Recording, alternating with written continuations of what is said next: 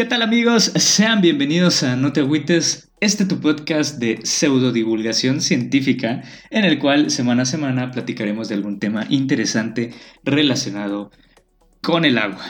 El día de hoy estamos en el bautizo de nuestra primera, eh, pues sí, nuestra primera integrante tal cual.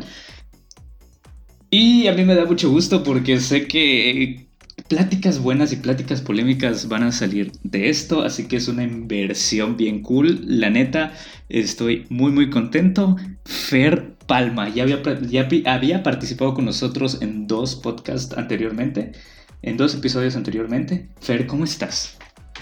Muy bien, amigo, muchas gracias. Y pues otra vez muchas gracias por invitarme y por hacerme parte de este club de Toby, que ya no es club de Toby. Hay una anécdota buena. Este, gente, ustedes no lo saben, pero agregamos a Fer al grupo de No te agüiten. Y había una foto del club de Toby porque alguna vez nos dijeron así. y se quedó ya como, como, como la broma, ya sabes. Pero sí, efectivamente e, está bastante chido. Digo, esta vez no nos está acompañando Axel porque algo tuvo que hacer, no sabemos. Pero... Eh, brilló por su ausencia. Brilló por su ausencia y, está perdiendo ya su, su récord de asistencia perfecta. Pero... Pero bueno, yo sé que esto le duele más a él que a mí, así que vamos a dejarlo ya. Este, Andrés igual, este, anda medio ocupadín por ahí, pero este, próximamente se van a armar unas cosas que no sabes. Así que, eh, pues el día de hoy vamos a estar charlando de un tema elegido particularmente para esta novatada. Es un tema muy especial. Eh, donde podemos despotricar a gusto como siempre. Y uh, pues me Amo eso. ya sé, ya sé, ya sé. Eh, y, pues nada, o sea, tú, ya sabes, ustedes ya saben porque ya, ya vieron el, título de esto. Y, me voy a saltar la parte del guion donde introduzco a, Axel porque pues no está.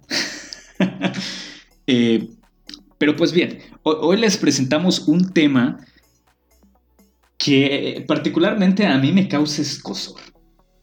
Que para mí eh, me estresa, no tiene idea cómo lo odio, pero a la vez me fascina.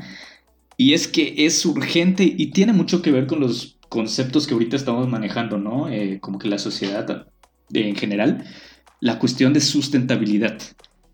Entonces, en este tu novatada podcastera, perdón, perdón, perdón, eh, el día vamos a hablar sobre el curioso caso de los lagos del Valle de México. Fer, ¿qué esperas de esto?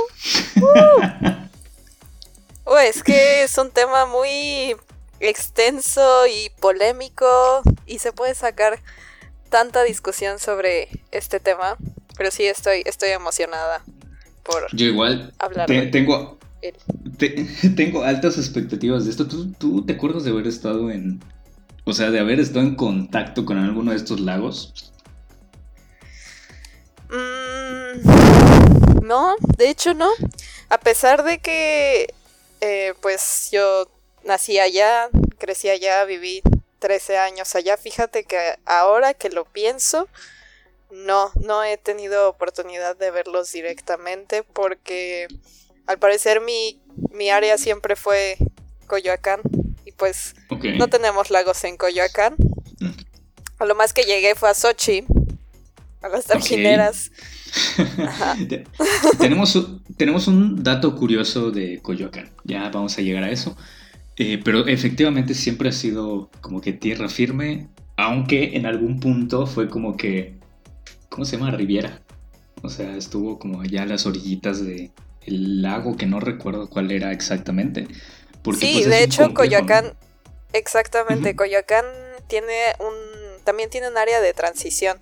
O sea, sí que digas, por ejemplo, tiene la, roca volcánica en los Pedregales, que es EU, el Pedregal, Jardines del Pedregal, Santo Domingo, pero también tiene transición hacia, hacia la zona de Iztapalapa, que ya es algo más fangoso el suelo, o sea que ya indica la, la presencia de agua. Ok, ok, mira, ah, cinco minutos y ya, y ya tiene valor todo lo que ya estamos haciendo. Ay, qué, chido que estás aquí.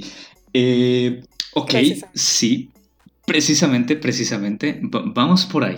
Entonces, eh, podemos decir muchísimas cosas, pero creo que ya le empezamos.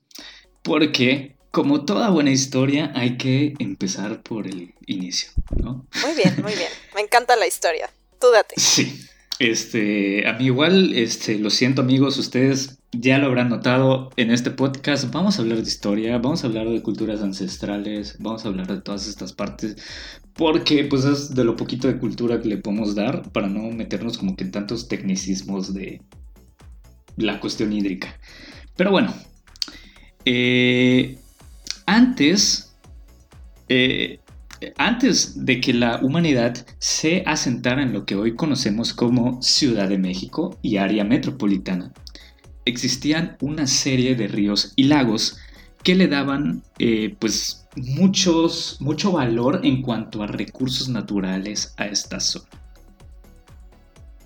Hasta aquí todo bien. O sea, habían un chingo de lagos, había un chingo de ríos. Hasta la fecha podemos encontrar como pequeños vestigios de esto dentro de Ciudad de México, ¿no? De repente como que vas de un lado al otro y, ves como que un río ya súper intervenido, pero como que todavía existe, ¿no? Sí, de hecho los, hay, las avenidas principales se llaman canal. Canal de Miramontes, Río de los Remedios, o sea, realmente toda la Ciudad de México está hecha sobre agua. no es como, como que se nos olvida, se nos olvida, se nos olvida que, que realmente eso fue agua y de repente lo empezaron a entubar y a desecar, pero la Ciudad de México está construida sobre agua. Totalmente. Sí, y además ahorita que lo dices es como que un... Eh, en ingeniería hay un concepto de material inteligente. O sea, como que son estos materiales que tienen memoria, que de repente, como que tienes un alambre, lo deformas y luego lo expones al calor y recupera la forma original que tenía, ¿no?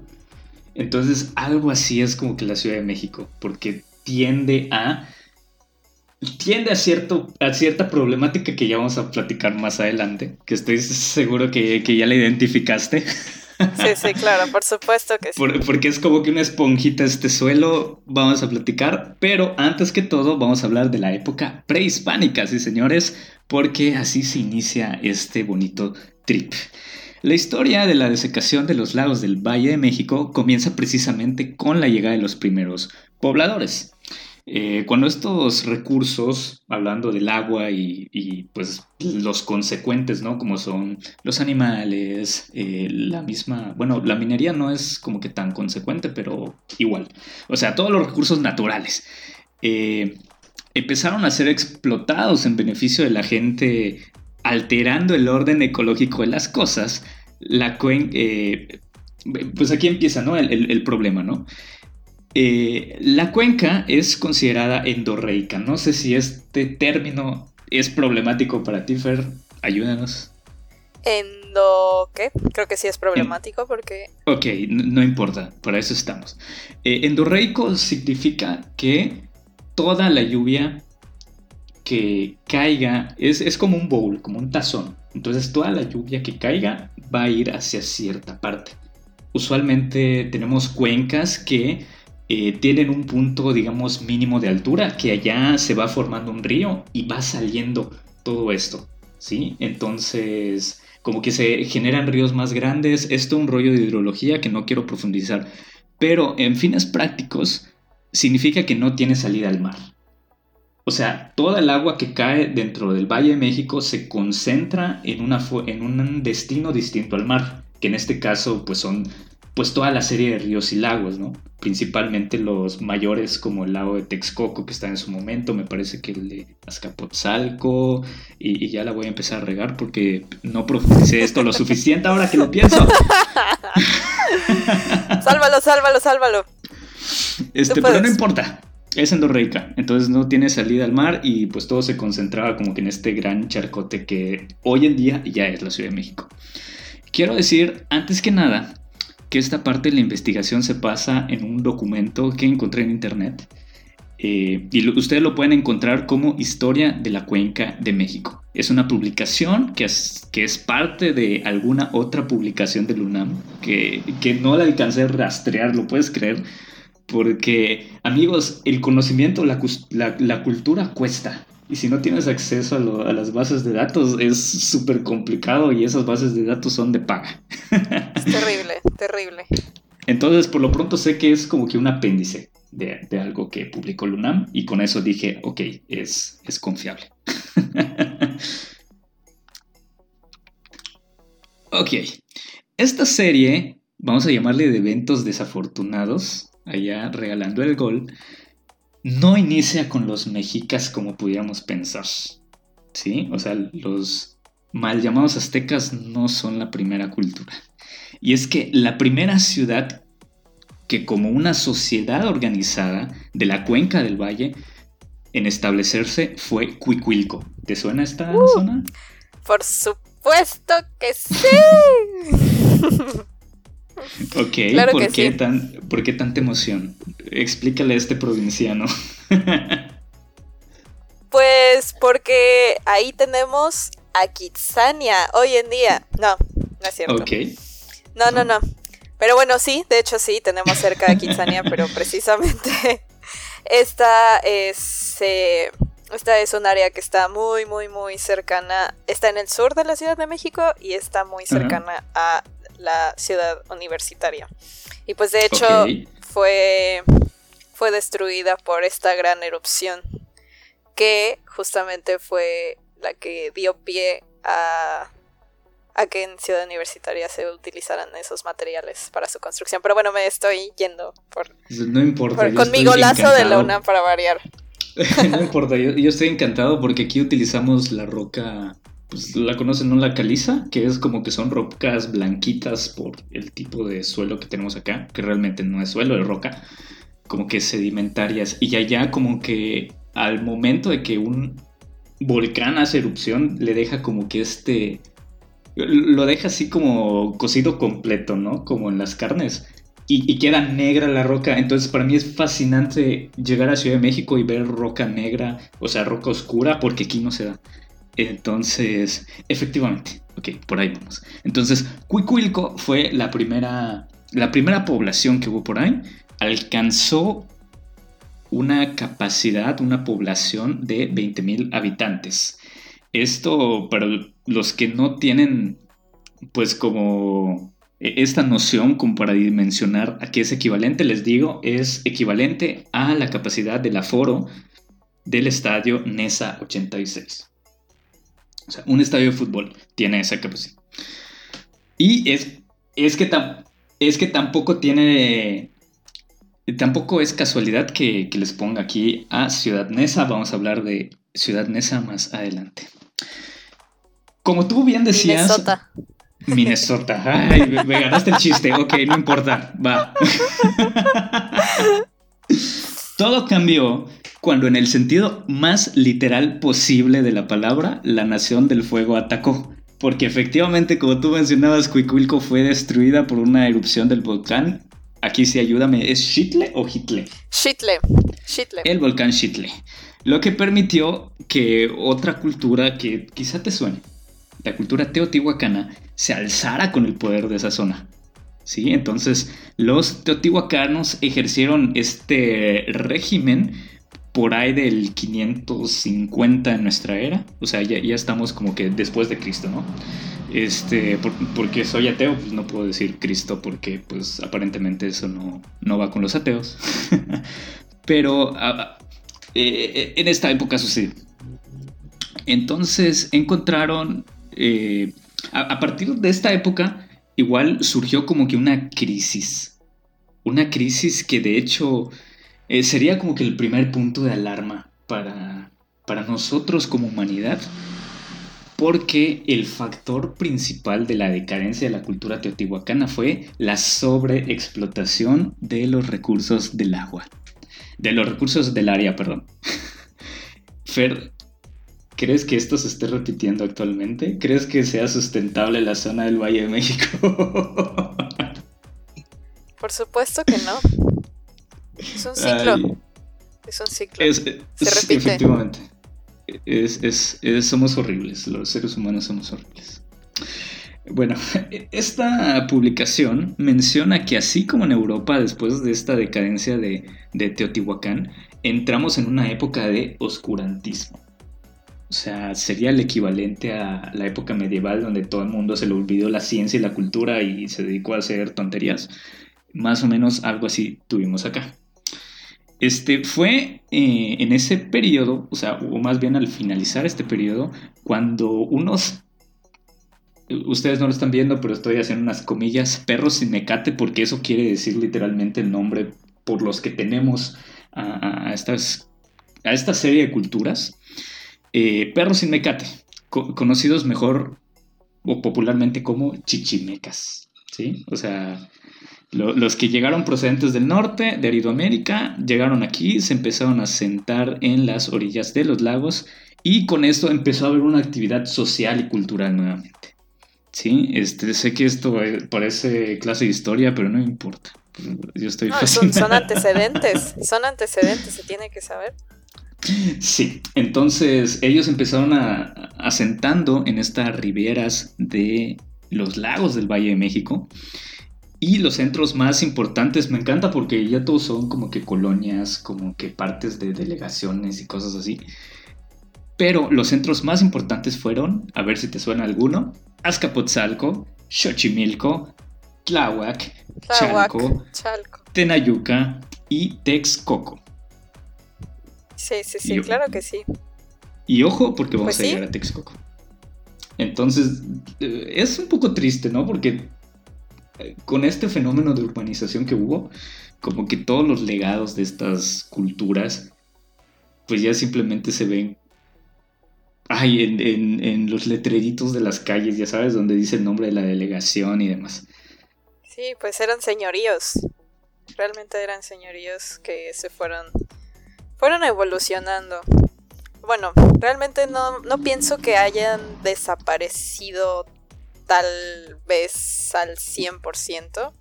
En algunos de estos lugares todavía se quedan algunos, algunos vestigios de, de algo. O sea, completamente desaparecido no está, pero por supuesto que la urbanización y todos esos procesos cobraron cobraron su cuota. Ok, ok. Me, me, parece que en las zonas como que están más al sur son como más agrestes todavía, ¿no? Milpa Alta, Xochimilco, como que todavía se puede respirar un poquito de aire puro en la Ciudad de México. Sí, sí, sobre todo en el sur, porque Azcapotzalco ya está bien madreado. Bien, bien madreado. Tláhuac, también Tláhuac ya se volvió un nido de... de... O sea, no todos mis amigos de Tláhuac. Tengo amigos de Tláhuac que los amo. Chalo, te amo, pero me refiero me refiero a que sí, o sea, no ya es parte de la Ciudad de México así 100, 100, 100%. Y hace algunos años todavía no lo era. Hace algunos años todavía había como esta dinámica vecinal de... Es, es diferente. Evoluciona diferente cada lugar. Me gusta lo que estás contando porque a eso vamos a llegar también. O sea, como que este proceso de urbanización que la gente de provincia como que no lo tenemos tan en cuenta al momento de hablar de Ciudad de México pero sí tiene que ver, o sea, Ciudad de México no es esta masa, o sea, no siempre ha sido esta masa de concreto que vemos hoy. O sea, empezó siendo como que un foquito y ese foquito fue creciendo hasta que fue absorbiendo más poblaciones y esas poblaciones se convirtieron en lo que hoy en día son hasta delegaciones, como es el caso de Coyoacán, ¿no? Sí, claro. Igual Xochimilco. Igual Xochimilco. Exactamente. Entonces, Amigos, eh, le estamos moviendo toda la cosmovisión que tienen de Ciudad de México, pero no importa, por esto es este podcast.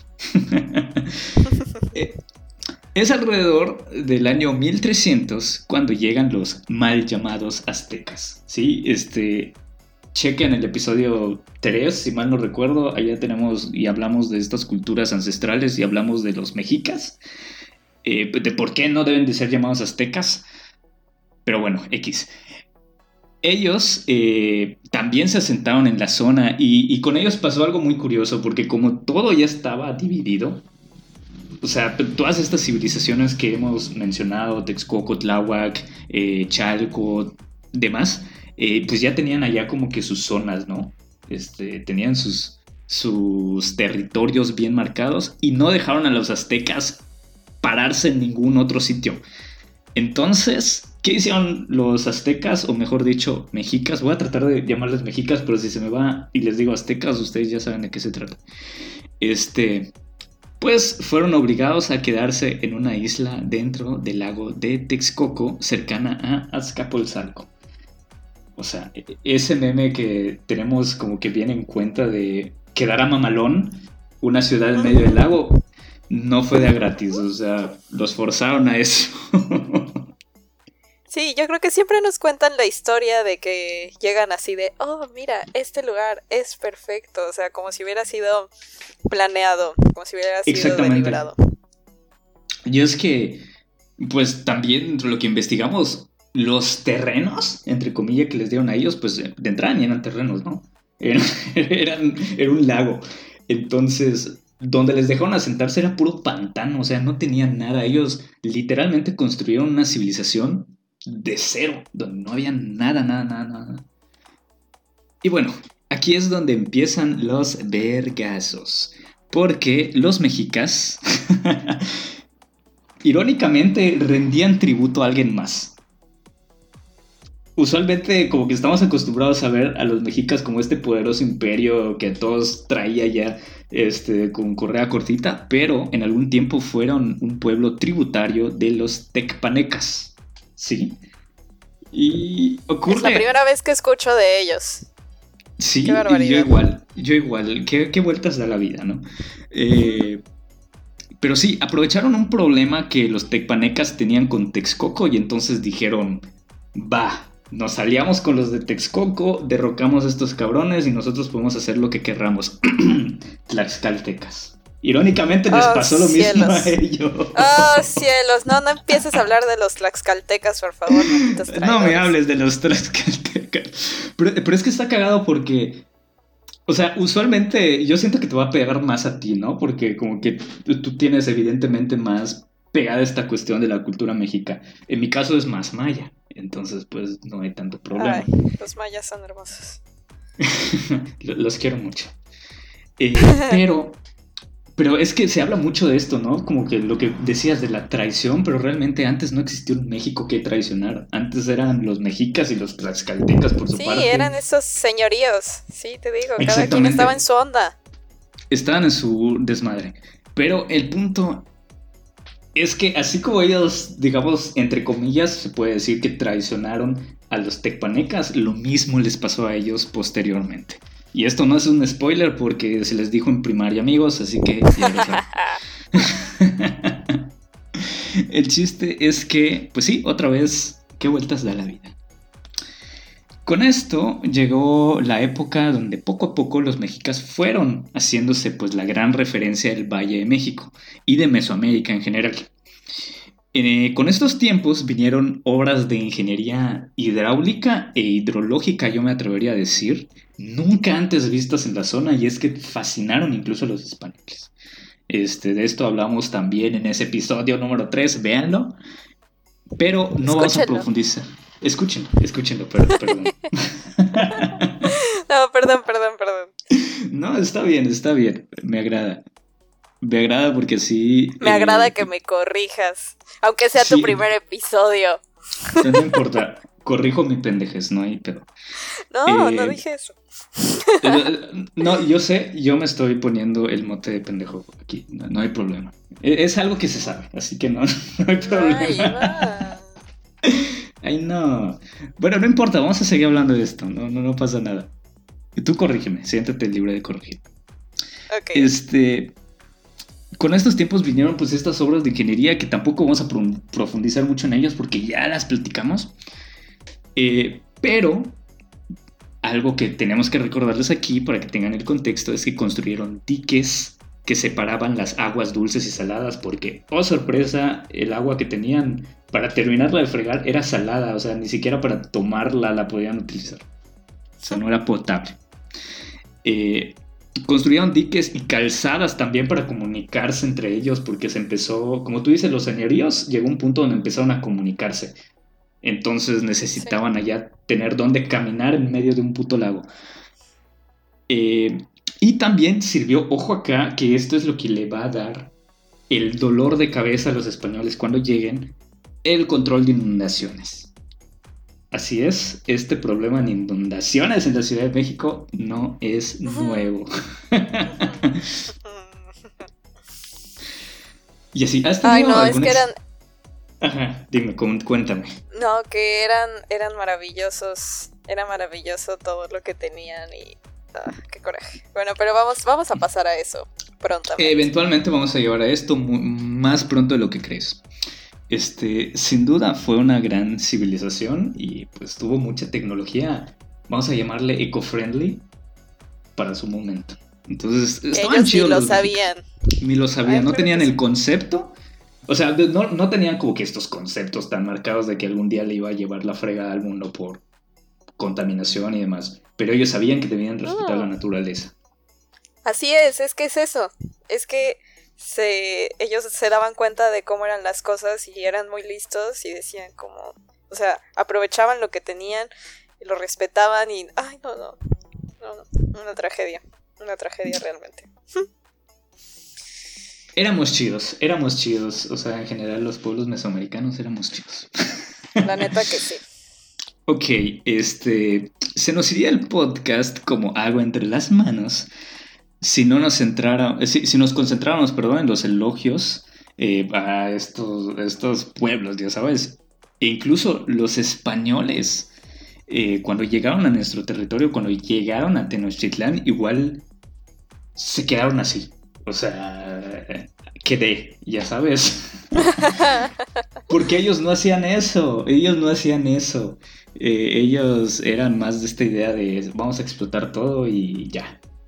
Pero los aztecas no, o sea, en algún punto la llegaron a comparar con Venecia por esta por esta comunión que tenían con la naturaleza. ¿Ok? Ok, eh, ok.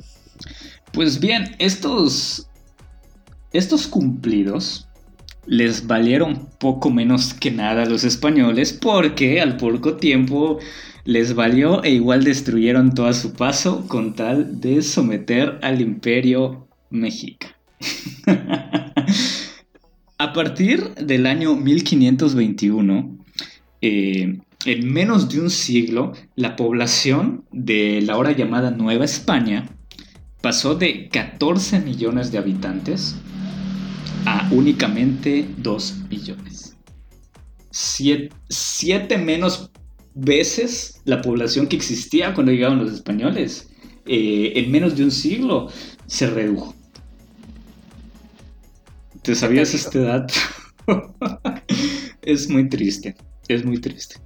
Me parece una falta de respeto. Me voy a guardar todos mis comentarios por si tenemos amigos españoles. No, no tienen la culpa de ellos, pero. Pero no, es una mentada de madre. ¿Cómo se les ocurre? Llegaron a a construir sus...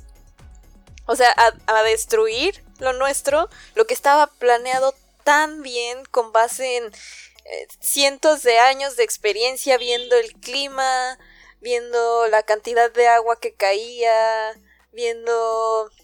Este, era una interacción entre el medio ambiente y la humanidad que no se va... Yo creo que no se va a volver a ver. No, estoy segura de que no se va a volver a ver. Espero, pero ya no Sí, sí, estoy completamente de acuerdo. Creo que por ahí Brasilia como que tiene estos esbozos, ¿no? De querer a través de su urbanismo respetar como que a la madre naturaleza, que es a final de cuentas a la que todos nos debemos. Estoy completamente de acuerdo contigo. está horrible, está horrible. Pero bueno, e, en la defensa de los españoles, mucho daño a los que ellos hicieron, que fue bastante, pues igual y se debió a cosas que no estaban dentro de lo que ellos podían entender e incluso controlar, porque hubieron muchas epidemias de enfermedades que ellos trajeron sin saberlo. Entonces igual esto contribuyó a toda esta cuestión, ¿no? De, de que pues entre todo México, ahora Nueva España, se estuviera muriendo la gente al por mayor. Lo importante El agua jugó un papel muy importante en eso, ¿sabías? al menos en, la Ciudad de México En la Ciudad de México los, los canales los empezaron a cerrar justamente porque la gente tiraba sus desechos. Entonces se volvían, o sea, un transmisor súper, súper importante. ¿Cómo se llama? En, biología tiene un nombre. Ya no me acuerdo en este momento. Un vector. Como un vector de enfermedad. Exacto. Sí. Entonces justamente por esto la gente se empieza a quejar y no sé si se llamaba ayuntamiento en ese entonces, no creo. No, no, sí, creo que ayuntamiento es un concepto bastante viejo. Se empiezan a quejar y pues empiezan a entubar y a cerrar, a secar, a... Eh, ¿Cómo se dice? Como llevarlo a otro lado. Entonces, sí, esa también fue una de las razones por las que lo hicieron, porque se estaba volviendo un, un matadero de gente. Sí, de hecho vamos a llegar a eso, vamos a llegar a eso, pero sí, o sea, Siempre me adelanto. No importa. Para eso estamos. Tú, tú eres la, la persona que llega a ver la película cuando ya se leyó el libro, así que no, no importa. Ok. Eh, eh, eh, bueno, el punto es esto, ¿no? Lo, lo, importante de este hito fue que los españoles, pues, ajá, no les importó y empezaron a hacer lo que quisieron con las estructuras, sobre todo con las de regulación del agua. Este, por tanto, estos avances desaparecieron casi en su totalidad los lagos empezaron a descender sus niveles por ahí del 1500, o sea, apenas tres años después de que, de que empezaron, o sea, bueno, de que tomaron Tenochtitlán, empezaron a descender los lagos. Entonces allá ya tenemos problemas. Y es que, como es bien sabido, la Nueva España y su capital, bueno, la, capital de la Nueva España, perdón, fue construida sobre los restos de Tenochtitlán, Tlatelolco. ¿sí? Entonces ellos llegaron y no les importó. Este, de hecho, mejor que haya sido así. Más adelante vamos a ver por qué. Los españoles empezaron a eh, pues enfrentarse a las inundaciones que históricamente habían tenido en esta región. O sea, los españoles no sabían. ¿Y cuál fue el problema ya? Ellos destruyeron la calzada de Nezahualcóyotl. O sea, el, ellos contar de dar paso a los bergantines de, Hernán Cortés durante la toma de Tenochtitlán no les importó y destruyeron esta barrera que muy sabiamente habían hecho los mexicas para evitar estas inundaciones. Entonces, hay cosas muy curiosas que recalcar. Eh, en todo este periodo del virreinato yo creo que es la más rica en, en anécdotas bien tontas. Y es que un dato curioso es que Hernán Cortés ya había pensado establecer la capital de esta nueva colonia en tierra firme. ¿Sabes cuál era esa capital que tenía como paralela a Hernán Cortés, donde quería llevarla? Te va a sorprender. No, no tengo idea. A ver, a ver. Coyoacán. Coyoacán. Ah, ¿qué? Coyoacán estuvo a ah, punto de ser la capital de México. Tiene sentido, de hecho ahí fue su primera casa de la Ciudad de México. Si no mal recuerdo. Sí, tiene una casa. No, sé, e-, eso ya es como del libro de tercero de primaria donde te daban tu... como que tu guía de cada una de las entidades, ya sabes. No, sí, sí, sí, está en, el centro de en el centro de Coyoacán, sí. Sí fue. Está muy bonito, está muy bonito Coyoacán, por cierto, por cierto. Es precioso. Pero sí, e-, efectivamente fue, fue en Coyoacán pero ¿sabes por qué no se puso en Coyoacán? Hernán Cortés, en su, en su infinita sabiduría, decidió demostrar el triunfo español sobre los pueblos nativos con la destrucción simbólica del imperio azteca. Y esto tenía que ver con el sometimiento, vamos a llamarlos así, de sus restos arqueológicos. O sea, no me importa tu ah, ciudad. Por supuesto.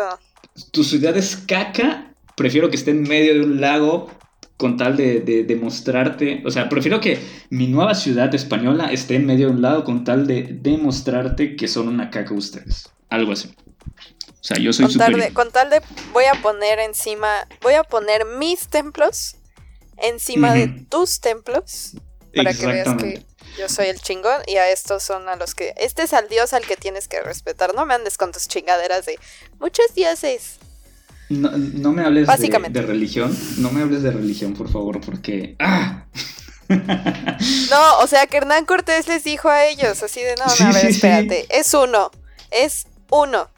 Y va a estar encima de tu templo para que veas lo que representa tu templo para ese dios. Sí, sí, sí. Aquí los mayas se los chamaquearon bien curioso. Es tema por otro podcast. Ahí quédense, síganos escuchando si lo quieren saber. Pero el chiste aquí es que las inundaciones siguieron siendo comunes. Solo en esta época logré contar ocho inundaciones aproximadamente dentro de las más complicadas que hubieron. Y es que el problema de la desecación de los, de, de los lagos del Valle de México inicia en 1580 donde a alguien muy ingenioso se le ocurrió construir un desagüe para drenar los lagos porque chinga tu madre ecología.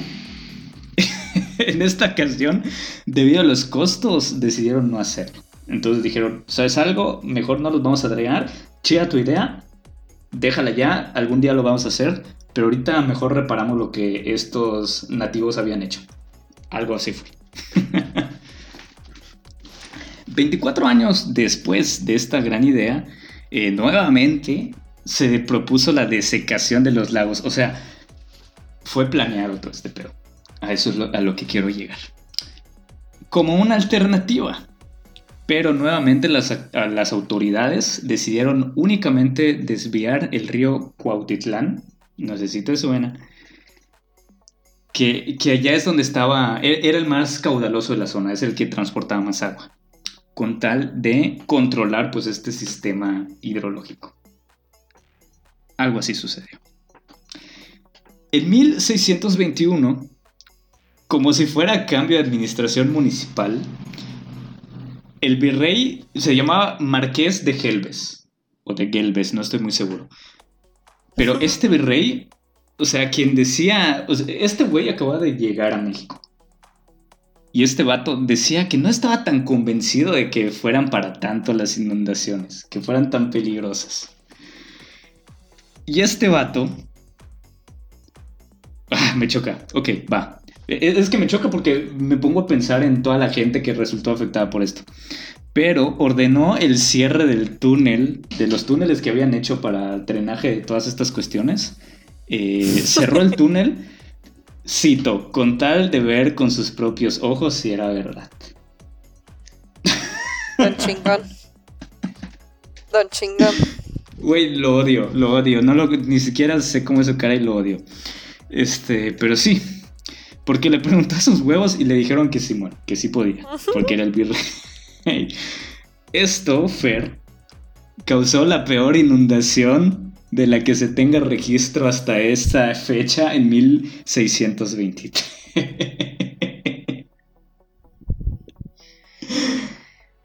En el centro de la Ciudad de México existen edificios donde se tienen marcas, o sea, hay, hay distintos edificios donde tienen una marca, tienen como una plaquita que te marca, hasta aquí llegó el nivel del agua en la inundación del año 1623.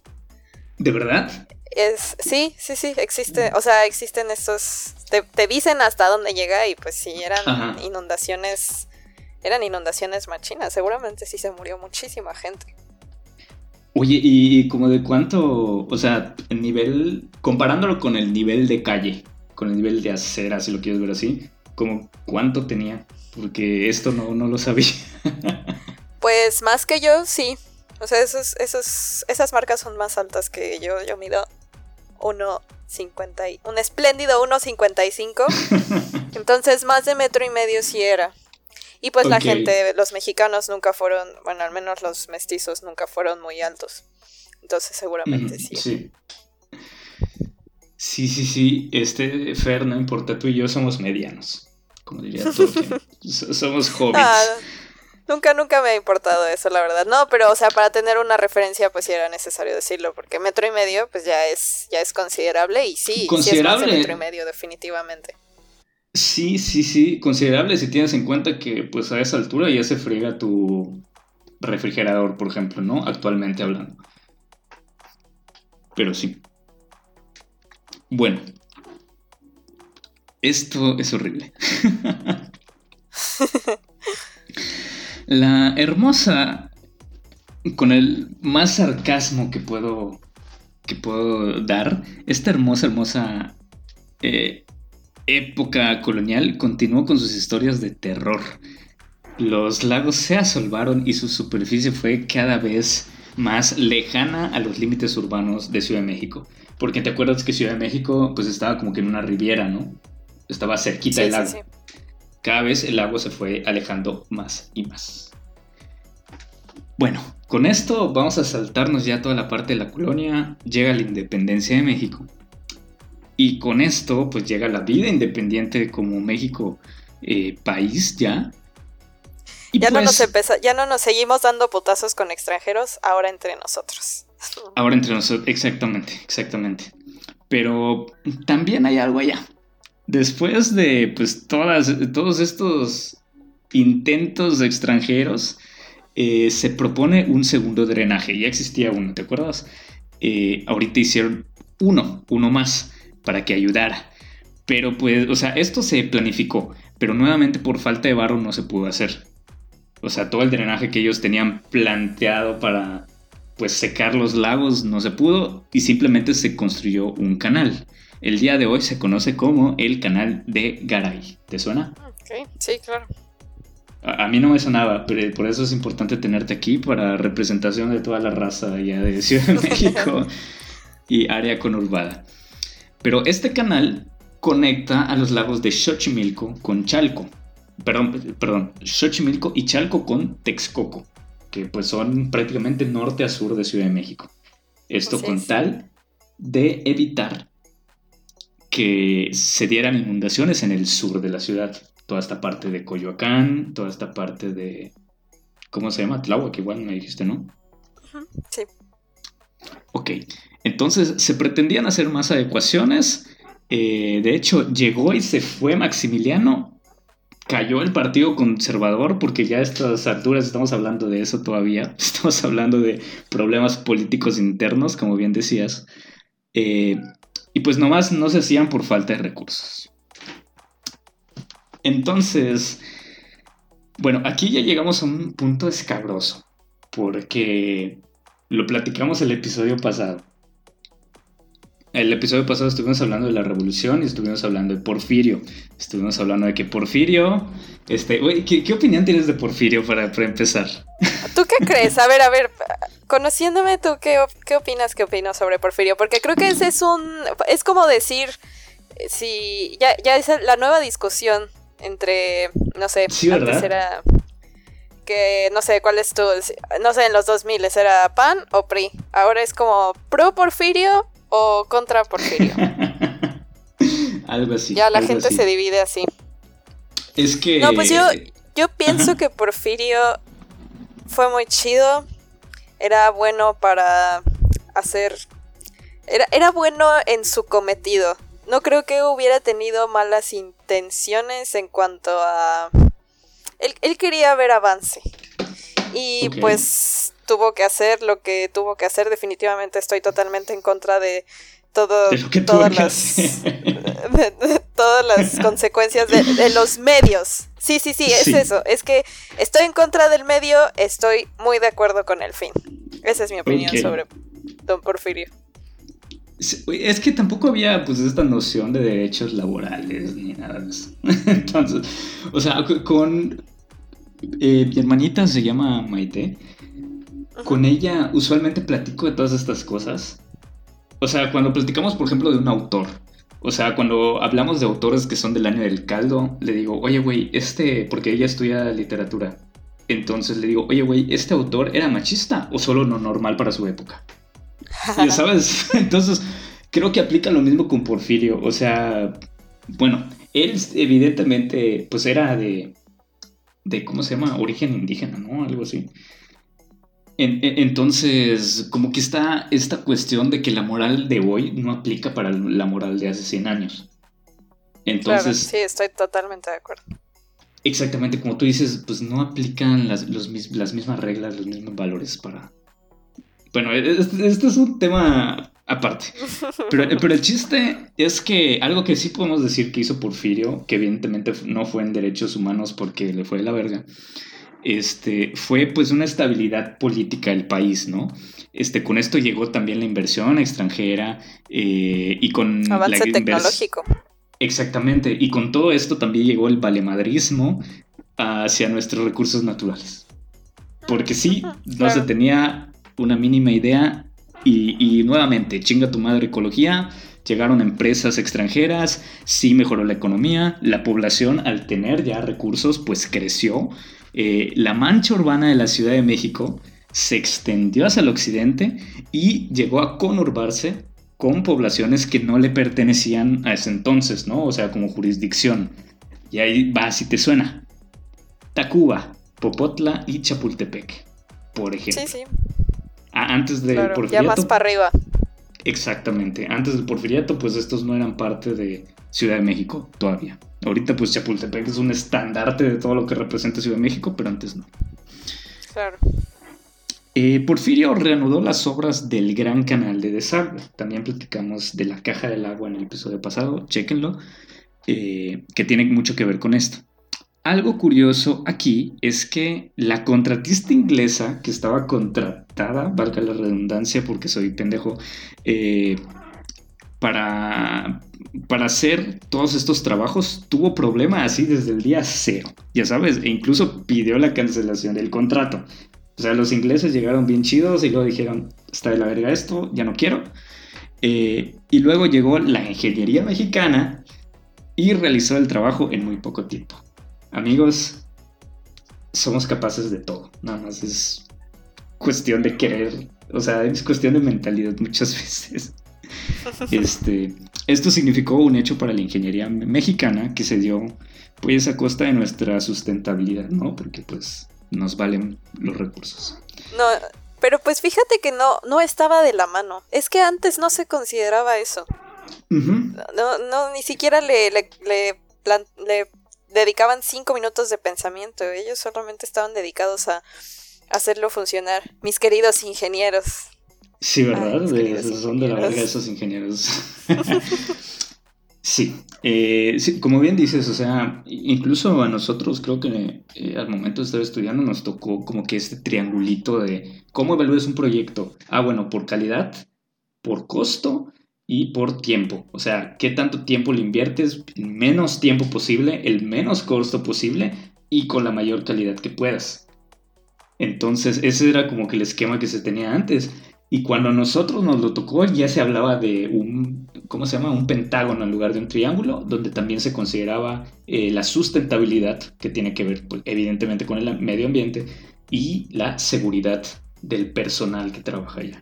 Entonces es es otro tema completamente, pero nada más para que sepan, como bien dices, la moral, y como decíamos, ¿no? La moral de, hoy no aplica para, para antes, o sea, eso fue hace 100 años. Entonces, eh, pues luego vino la revolución, ¿sí? El porfiriato evidentemente no sería eterno porque pues todo está de la verga. Llegó la revolución mexicana y su conclusión. O sea, este es como un blackout en la historia de México. No sabemos qué pasó en la revolución porque fue un desmadre. Entonces, eh, no se registró nada, muy pocas cosas se saben. X. Y llegó una nueva explosión demográfica. Hubo muchos decesos en la, en la revolución. Entonces el gobierno te decía, güey, ten los más hijos que puedan con tal de poblar este país. Algo así sucedió. Sí. Imagínense ya ustedes. Eh, e, por, eso tenemos abuelitos o bisabuelitos, bisabuelitas que tuvieron allá como 25 hijos porque chinga tu madre huella ecológica. ¿Sí? Entonces, Pero es que te digo, no se pensaba en eso, no se pensaba en no eso. Se pensaba. No, pensaban en el planeta y qué iba a pasar dentro de 100 años. Sí. Sí, o sea, es ignorancia hasta ese punto no culpable. Ahora que si ahora tienes 12 hijos, sí es como de, güey, estás en tu derecho, pero chinga tu madre donde quiera que estés. Ya sabes. Cada vez que respires. Cada vez que respires. Eh, bueno, eh, hubo esta nueva explosión demográfica. La Ciudad de México se convirtió en una de las más pobladas, no solo del país, ahora del mundo. La, marcha, la mancha urbana se extendió ahora alcanzando a Coyoacán, Santa Fe, Iztapala. No sé si allá fue un error o si existe Iztapala. Iztapalapa. No, es Iztapalapa. Ok, yo igual eso pensé, pero así estaba en el, en el, en el escrito y dije, no la voy a cagar, no soy chilango, no sé qué pedo, Iztapalapa. Ok. Este, bueno, a finales del siglo XX alcanzaría Xochimilco. O sea, ya estamos hablando de la época moderna. Es, es, es esa época, en, hubo un boom. La Ciudad de México se convirtió en totalmente una cosa diferente. No, no hay, creo que no hay precedente de una ciudad en América Latina, bueno, como lo mencionas, no hay precedente de una ciudad en América Latina que haya tenido el fenómeno que tuvo la Ciudad de México en esos años. Tan particular. Todo consecuencia. Ajá. No, te digo, todo en consecuencia justamente de, de desde antes, en el porfiriato, pues empieza la revolución industrial en Europa, nos alcanza acá. Sí, es correcto. Empiezan a haber más fábricas, industria, la gente se empieza a mover de las periferias, o sea, de los estados periféricos hacia la Ciudad de México, porque se da todo este fenómeno, se empiezan a hacer asentamientos regulares, asentamientos irregulares, de repente ya no tienen servicios, de repente ya hacen falta más servicios y de repente ya estás en Iztapalapa con sobrepoblación desde hace más de 50 años. Sí, es, es eh, creo que la municipalidad, vamos a llamarla así porque es una alcaldía realmente, pero me parece que Iztapalapa es la que es la más poblada en el país y está de la chingada, pues toda la cuestión ambiental que esto conlleva, ¿no? Sí, Iztapalapa eh, tiene la misma cantidad de población, o me parece que hasta más, que todo el estado de Quintana Roo. Ahí nomás. ¿Neta? Sí. Ay, está horrible. Según yo es millón y medio. Millón y medio lo que tiene Quintana Roo. Eh, bueno, este sí está de la fregada todo. Y bueno, ahorita llegamos a la época del México moderno. Sí, o sea, después de, toda esta cuestión de la revolución, ya hablamos de los 1900. Ok, le tocó a algún familiar que todavía puedo ver en, en el altar de Día Muertos. Es México moderno. A partir de ahora, no dejarán de haber obras de regulación, entre comillas, porque realmente son de desecación, de drenaje de los lagos de Ciudad de México. Este, y, todo va a estar horrible por eso. El crecimiento desmedido de la ciudad ocasionó una gran demanda de agua potable, que ahora solo podía ser surtida del subsuelo. O sea, antes había chance de los lagos porque había agua disponible. Ahorita tenemos que ir a los acuíferos para poder sacar el agua que vamos a consumir. Y fíjense las vueltas que da la vida. La extracción del agua subterránea ocasionaría otro problema, que es el con el que iniciamos, ¿no? Este, el hundimiento de la ciudad. Ay, Dios mío. Es que en serio, o sea, puedes verlo en una línea del tiempo y es como de, no, no, no, no, no, saquemos agua. No, no, no, no, no, nos hace falta agua. No, no, no, Güey, Es así. Nos está dando en la madre sacar agua. Eh, en, los, en términos coloquiales, podemos decirlo así tal cual tú y yo. Y es que está cagado porque en esta investigación me topé con alguien que decía, tenemos aquí dos cuestiones, tenemos dos luchas. Una, tener agua cuando queremos y otra, desechar el agua cuando nos sobra. Entonces, está horrible, está horrible esto. y es algo que hasta hoy en día afecta. La Ciudad de México es el único lugar que en el que se inunda todos los años y en el que en ciertas delegaciones, bueno, ahora son municipios, en el que ciertas delegaciones hace falta agua para vivir. Entonces, está súper cabrón, es, es una cosa que no, no hay antecedentes de esto, no, es como nos sobra, pero nos falta agua. ¿Qué chingados? Ya sé, y eso es horrible. Eh, bueno, eh, es un tema completamente, ¿no? este, bueno, la ciudad ahora alcanzaba zonas que antes eran utilizadas para agricultura. O sea, antes como que se iba comiendo pueblitos, ahorita ya llegó a donde eran milpas, tal cual. En 1950, o sea, hace 50, bueno, ahora ya es 70 años, porque para mí en mi ideal millennial todavía siguen siendo los 2000, ya sabes. Ya sé, me pasa igual. este, sí, ya los 90 están hace 30 años y eso es horrible para nosotros. Ah, ok. Ah. Este, en 1950 se intensificó la ampliación del drenaje de la Ciudad de México, una vez más. Aún así, se presentaban grandes inundaciones y grandes problemas sanitarios debido a la acumulación de aguas negras en distintos puntos de la ciudad.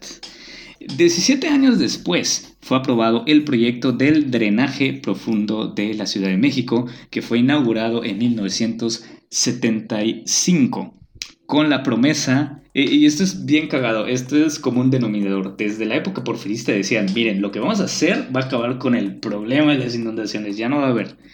En 1975 volvió a pasar lo mismo y dijeron, con el drenaje profundo ya no va a haber pedo. Este, aquí se acabarían las problemáticas de inundaciones y, spoiler alert, no sucedió. Este sistema este, quizá te suene Fer, se llama el túnel emisor central, el primero, y el segundo más famoso, el túnel emisor oriente. Claro. Claro que sí. Ok, este, amigos, a veces no alcanzamos a dimensionar, pero esto es... No, no sé con qué compararlo, güey, porque parecería que, es un túnel como para que pasen carros. Ya sabes, así Está bien chingón. Está bien, bien, bien chingón. Sí, está chido. Si pueden, chequenlo porque está, está padrísimo. Los videos en donde lo, donde lo enseñan uno no puede creer que se necesita tanta agua. Y a la vez sí. Somos, éramos, hay mucha gente en la Ciudad de México. Ese, ese túnel está muy chingón, la verdad. Sí. Eh, Es, complicado todo esto como para nosotros como provincianos visualizarlo, pero sí, o sea, hay muchísima, muchísima... E, es enorme la cantidad de agua que se necesita para cubrir las necesidades de la gente allá en Ciudad de México.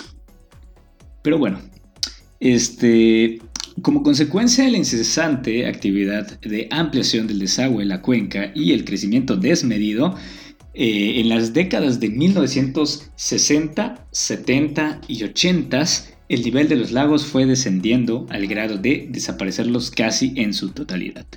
En 1970, el místico, ancestral e imponente lago de Texcoco, donde alguna vez estuvieron los mexicas, eh, llegaría a su desaparición total se tuvieron que construir, y es allá donde llegamos otra, nuevamente a las incongruencias, se tuvieron que construir lagos artificiales para que cumplan con el papel que antes cumplía el lago de Texcoco. Para los que no lo conocen, pues estos lagos artificiales, eh, hay uno muy famoso que vamos a tocar más adelante, el Nabor Carrillo, este, fueron hechos para el rescate ecológico de la región. Entonces, incluso lagos menores fueron desapareciendo igual completamente. Y se nos hizo buena idea construir muchísimas, muchísimas casas, desarrollos habitacionales sobre ellos. Mm, don't get me started con eso, no, no, no. Otra cosa, otra cosa, desarrollos habitacionales. ¿Cómo no? Vamos a secar lagos y vamos a construir casa como si no hubiera un mañana. No importa que esas casas completos no las habite nadie, no las habite nadie porque la gente llega a vivir y se da cuenta que está vacío y lleno de delincuentes y vámonos. ¿Sabes cuántas cuántos fraccionamientos fantasmas hay? Sí, por supuesto. Es una cosa impresionante. Construyen y construyen y construyen las mobiliarias, las anuncian y las anuncias, pero pues nadie se quiere ir a vivir ahí, son huevitos. O sea, y pon tú que, pon tú que lo hacen por necesidad, pero se empiezan a ir, se empiezan a ir las personas y de repente ya se vuelven casas, no vive nadie ahí. Hay, no, no tengo en este momento la estadística, te la voy a conseguir en algún episodio próximo, pero es un porcentaje súper, súper importante de viviendas desocupadas por abandono, porque no tienen eh, infraestructura. Eso es horrible y también pasa acá, güey, y es o sea, lo odio porque como millennials que somos, estamos buscando casa y hay disponibles, pero no tenemos el varo, es un perro. Ay, tú todavía tienes esperanza en tener casa. Wow, qué bonito. Sí, ¿verdad? Y, eso que es que en ciudades como aquí, como Mérida, todavía está esa esperanza. En Ciudad de México, si quieres una casa bien ubicada, tal vez ya no sea una casa y tal vez sea un departamento. Y tal vez ni siquiera sea tuyo, tal vez lo rentes de por vida. Sí, sí. Bueno, está horrible. El punto es, bueno, ahorita ya a menos, no, ya, ya pasamos la hora. Entonces, eh, va a ser un episodio largo, pero vamos a hablar del caso de Ciudad Nesa. ¿Sí? Minnesota, por favor. Minnesota, porque ya se lo digamos a la gente desde el principio del podcast. Está horrible, entre comillas, lo que pasó con, con Nesa. Eh, que amigos, se, se me olvida igual, es Ciudad Nezahualcóyotl. Si lo buscas en, en, ¿cómo se llama? En Google Maps es Ciudad Nezahualcóyotl, pero todo el mundo lo conoce como Ciudad Neza o Neza nada más. Entonces, eh, bueno, Carlos eh, Contreras Servín del Colegio de Michoacán menciona mm, varias cosas, ¿no? De esto. Sobre que algo que no se había tratado antes en, en las otras fuentes es que en las últimas décadas del siglo XIX empezó a usarse el agua de Texcoco como depósito de aguas negras. ¿Sí? Aquí, pues había... Muy inteligente. Muy inteligentemente, primero. Y, güey, había caca y se generó... Y, y, cuando no había caca, porque había temporadas de secas, se generaba un paisaje desértico cubierto de tepetate. Tepetate, amigos, eh, tú sí lo conoces, ¿no, Fer? Sí, claro. Aquí no lo conocemos, para mí era nuevo, pero es algo así como el SASCAP en aquí en, Mérida. O sea, es material para relleno, es material que, se utiliza porque es barato y, demás, ¿no? Eh, es lo que se genera al momento de, de secarse un lago. Entonces, todo está, todo está lleno, o sea, es un paisaje desértico así horrible. Estas áreas incluso eh, llegaron a servir para asentamientos de la población de escasos recursos, siendo la, la población estandarte de este movimiento, de este fenómeno, es la famosísima ciudad Nezahualcóyotl. En ese entonces, la gente bien creativa, como somos los mexicanos, le llamaba Nezahualodo Hay fotos históricas súper interesantes de, esa época cuando se empezaron a generar los asentamientos. Güey, eh, las vi y están horribles. O sea, hoy por hoy están horribles. Está chido por todo lo que viene después, pero está horrible como empezaron. O sea, si los aztecas empezaron de cero, ellos empezaron, o sea, los de Nesa empezaron en menos uno, ya sabes. Sí, sí, claro. Bueno, la población eh, más pobre, pues evidentemente enfrentó las peores problemáticas de servicios, no solo de agua, no solo de electricidad, incluso de salud del área metropolitana o el Valle de México. De aquí se desprende un spin-off bien feo de cómo fue la historia de Ciudad Neza o Minnesota. Ya llegamos, ya, ya llegamos. Minnesota para los cuates. Este, pueden investigar allá el portal México Desconocido, que sé que no es la fuente más académica. La fuente más chida del mundo. Pero, pero muestran varias fotos, así que a menos que les hayan truqueado bien cabrón, este, las pueden encontrar allá. Y es precisamente lo que tú comentabas, ¿no? Es este legado gráfico donde nosotros podemos ver realmente cómo empezó. Eh, pero sí, eh, eh, este portal nos presenta información y fotografías de estos tiempos. Menciona un territorio agreste, pero con polvaredas. O sea, es como agreste, sí, porque no hay nada de civilización, árido, hay un montón de polvo allá a, la orden del día, pero que cuando es época de lluvias se vuelve una ciénega, se vuelve un pantano horrible. Y es que alguna vez vi un video en YouTube búsquelo igual, allá hay un chingo de fotos este, sobre este éxito social cooperativo que tuvo la comunidad en Nesa, porque entre los mismos vecinos empezaron a organizarse para hacer lo que el gobierno no hacía. Y esto creo que habla muy bien de la gente. En efecto, sí, Nesa, creo que Nesa es un ejemplo muy particular de... ¿Cómo, se, cómo le diremos? Sí, es, cooperación, es comunidad, es comunidad. Sí, o sea, ahorita no sé, no, no, sé exactamente en qué situación está Nesa. Mis respetos para toda la gente de, de Nezahualcóyotl. Pero sí es, es, tiene una historia muy particular y muy bonita, al menos en ese aspecto. Sí, o sea, por cómo empezó está muy chido. Entonces, bueno, por ahí de 1945, un metro cuadrado de terreno en Ciudad Neza te costaba entre 3 y 5 pesos. Ya quisiera yo poder comprar un terreno a ese precio. Y evidentemente fue muy atractivo para la gente de provincia que empezaba a ir a la Ciudad de México en busca del famosísimo sueño chilango. Porque sí, señores, corrígeme si me equivoco, Fer, pero los chilangos son los de provincia que van a Ciudad de México, ¿no? Originalmente es la excepción. Ah, sí, es, es, como la excepción original, pero creo que ahorita ya... Sí, sí, o sea, definitivamente así empezó. Sí, ahorita es como, sí, a mí dime chilanga, dime watch, dime como quieras. pues sí, entonces la gente empezó a ir a Ciudad de México y a las periferias, que pues ya se estado en México, Ciudad Neza, precisamente por esto. Eh, en la época más dura de Ciudad Nezahualcóyotl, pues como les decía, no había servicios de electricidad, no había servicios de agua, no había servicios de salud. Eh, las, las enfermedades respiratorias, gastrointestinales y la mortalidad infantil eran los problemas que más se tenían en esa. Más adelante vamos a tocar temas que tienen que ver con el agua y con la salud. Pero está horrible. O sea, la conclusión de esto siempre es que está horrible.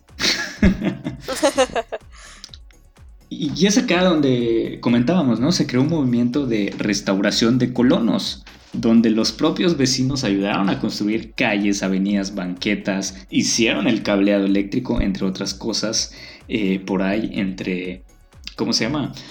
Eh, los 1950, algo así.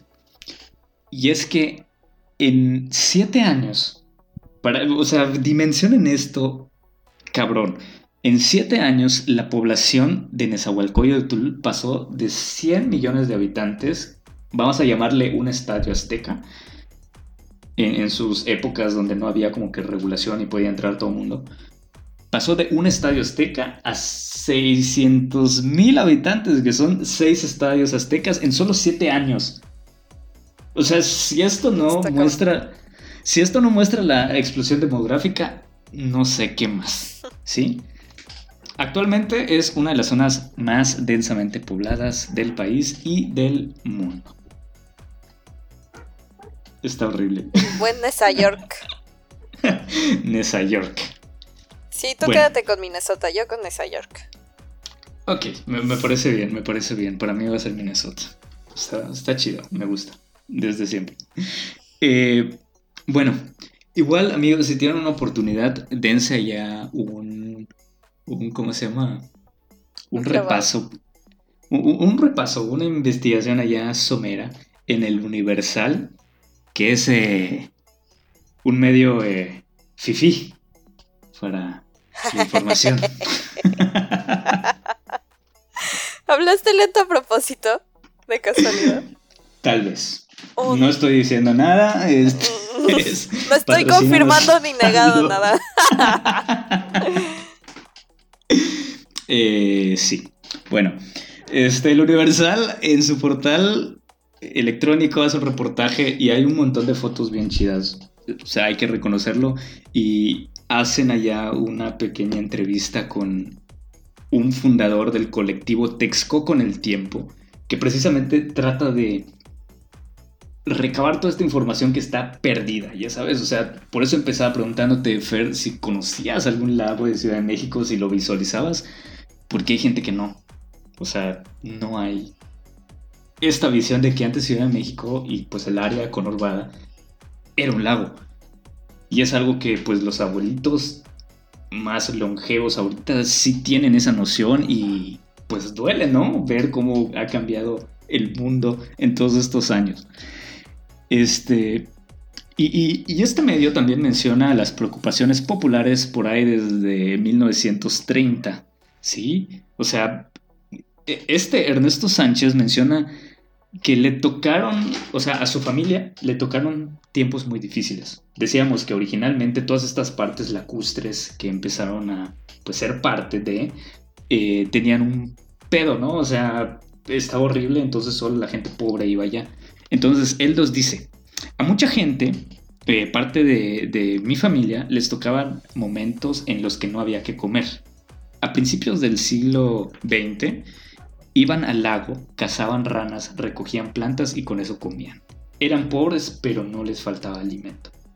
Entonces, eh, pues, ya, no lo quiero hacer tan largo, pero se pueden hablar varias cosas acá. O sea, igual hay unos salineros que, que allá sacaban los minerales para vender a una minera en Hidalgo, aquí siempre mismo en, Texcoco. E incluso se mencionan los esfuerzos, entre comillas, vamos a llamarle así. O sea, se, mencionan los esfuerzos en una administración de gobierno por volver esta parte del área metropolitana como reserva natural. Porque hay muchas aves migratorias que residen actualmente ¿Te acuerdas de, estos lados artificiales, ¿no? Que hicieron en lugar de Texcoco. Hay aves que siguen yendo allá.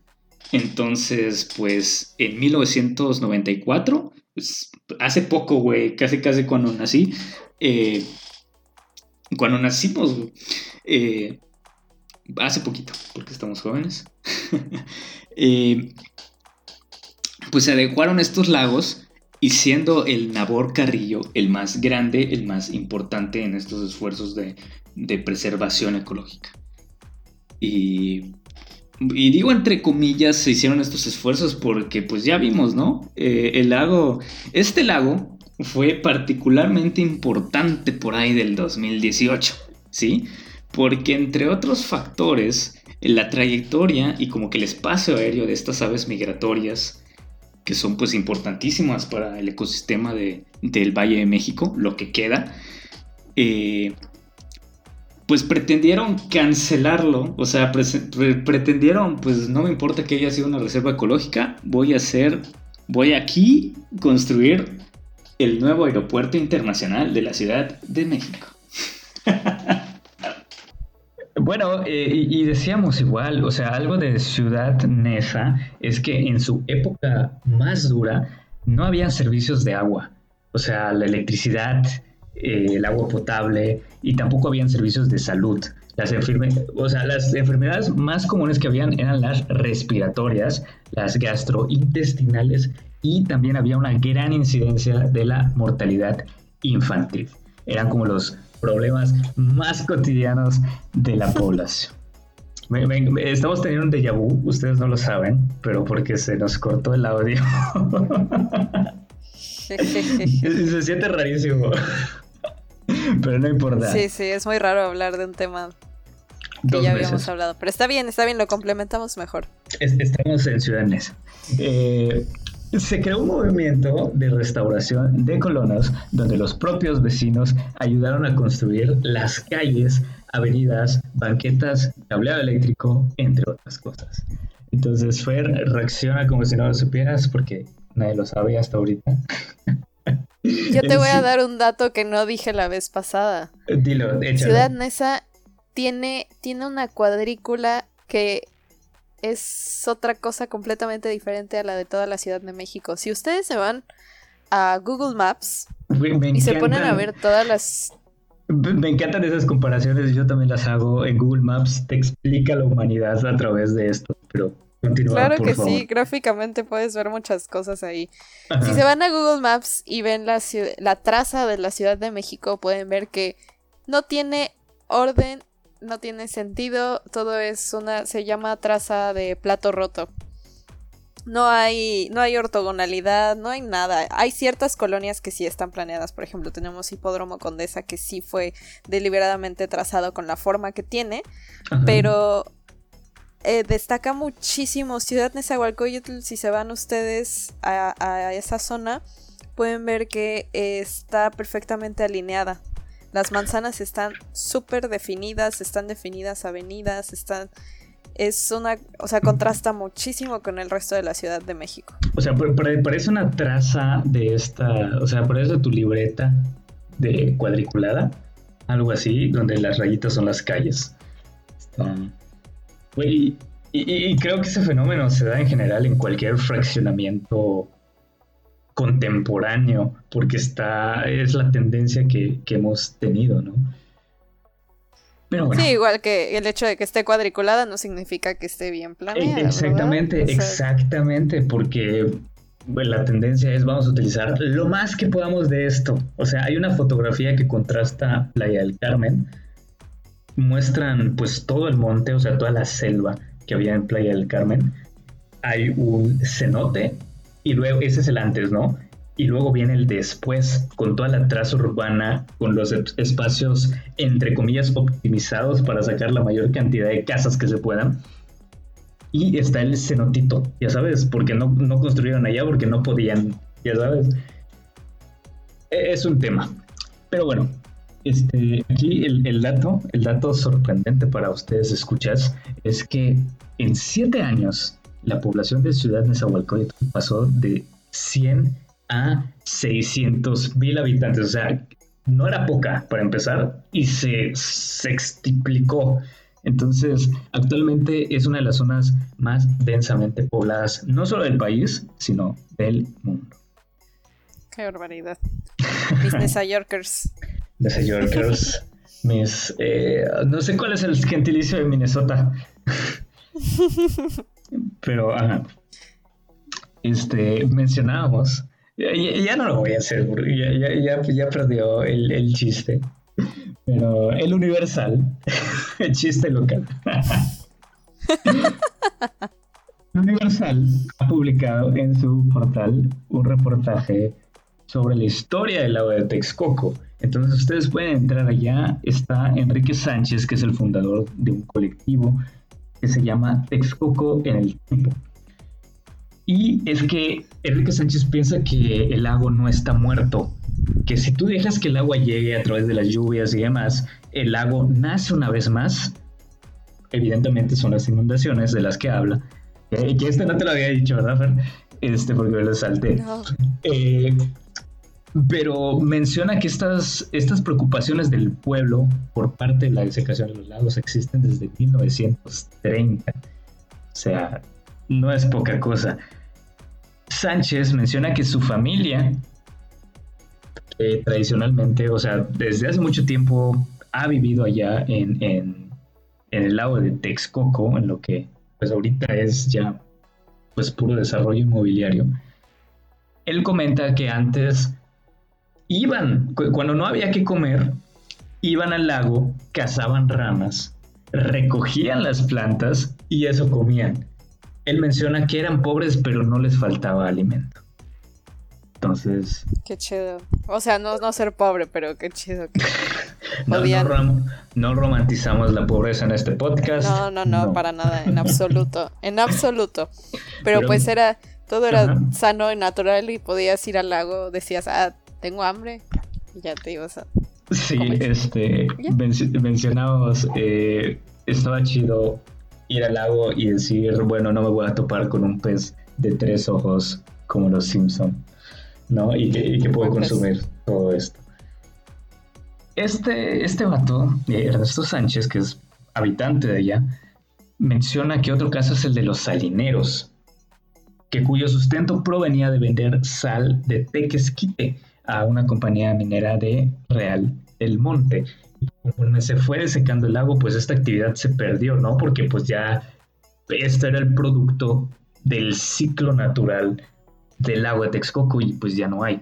Entonces, pues aquí entramos a un tema polémico y es que en 1994 el lago Texcoco o lo que queda de él se convirtió en una reserva ecológica debido a la importancia que tenía como refugio de las aves migratorias. ¿sí?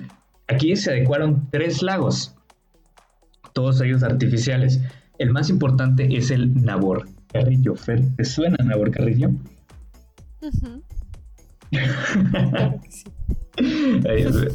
Me encanta porque tenemos la imagen mental de, de todo este apocalipsis, ya sabes, ecológico.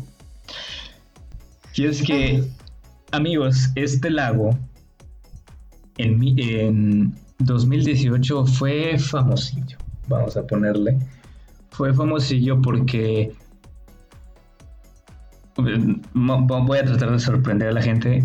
Eh, entre otros factores, afectaba las trayectorias de estas aves migratorias, ¿sí? del, nabo, del, del nabo lagor carrillo. del lago Nabor carrillo. este, porque sí, o sea, algo afectaba ya una construcción muy importante, un megaproyecto de cierta administración.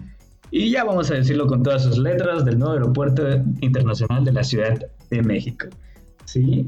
Entonces decíamos, la historia es cíclica y siempre queremos construir en lagos, cuando menos en esta zona de México, ¿no, Fer? Seguimos. Y siguen, y siguen, y seguirán, y seguiremos. Seguiremos. Parece cuento de nunca acabar. Es horrible. Pero sí, el punto es que este tema merece su propio podcast y yo creo que ya estamos llegando a final, al, final de este episodio. Este Fer, ¿qué, te deja? ¿Qué, ¿Qué, sentimiento agridulce te deja todo esto que ya platicamos? Pues sí, como dices, agridulce, totalmente agridulce, porque como te decía hace rato, tenemos cosas tan bellas y la hemos cagado y cagado y cagado y cagado y parece que no se aprenden, no se aprende ningún tipo de lección. Vimos a los mexicas a sentarse en un lugar que no fue lo óptimo, vimos a los españoles eh, de secar el lugar que sabían que no era óptimo. Destrozar todo lo que hicieron la gente que ya sabía cómo estaba el pedo acá, básicamente. Exacto. Y pues básicamente es lo mismo. O sea, es como de, mm, ya sé que los españoles la cagaron, pero pues vamos a hacer lo mismo. o sea... Ay, no, no, no, es un caso. Y seguimos haciendo lo mismo eh, durante todo este tiempo. Eh, ¿qué, qué más te iba a decir? Pues sí, o sea, está horrible porque como decíamos, ¿no? Es cíclico todo esto. Eh, está bien feo cuando allá escuchan a mis perritos dando un concierto. Eh, a, Sabo y a Flavio. Eh, haciendo de pedo. Oye, ellos también tienen derecho de hablar en tu podcast, ¿ok? Sí, tienen derecho y, creo que lo están haciendo porque ya, este podcast se salió de control y, y platicamos de un montón de cosas. Pero bueno, eh, con esto estamos llegando al fin de otro episodio de No te agüites y esperamos que la hayan pasado bien. Fer, este tu, esta tu novatada, espero que la hayas pasado bien. Eh, queremos que terminando de escuchar esto salgan insurrectos levantados allá eh, en armas para salvar lo que queda del agua del Valle de México. Bueno, no tanto así, no tanto así, pero eh, pero sí, o sea, hay que ser conscientes de, todo esto, ¿no? Eh, y pues nada, pues sí. Pues, pues síganos en, nuestras redes, estamos como No Te Agüites, en Twitter, en Facebook, en Instagram. Eh, y pues discúlpenos con el YouTube, discúlpenos allá, este Axel tiene pendientes subir algunos episodios pero tenemos ocho plataformas, o sea, no, hay pretexto. Eh, tenemos ocho plataformas allá, este, nos pueden escuchar, no debe haber ningún problema. Y reclámenle a Axel, eso sí, le encanta que le reclamen. Eh, síganlo eh, y, díganle allá qué onda con los episodios de YouTube. Y pues nada, no se olviden que el agua es la fuerza motriz de la naturaleza y también de virreyes curiosos que inundan sus ciudades porque pueden y porque quieren. No más porque sí. Así es. Es correcto. pues nos vemos. Hasta la próxima. Adiósito.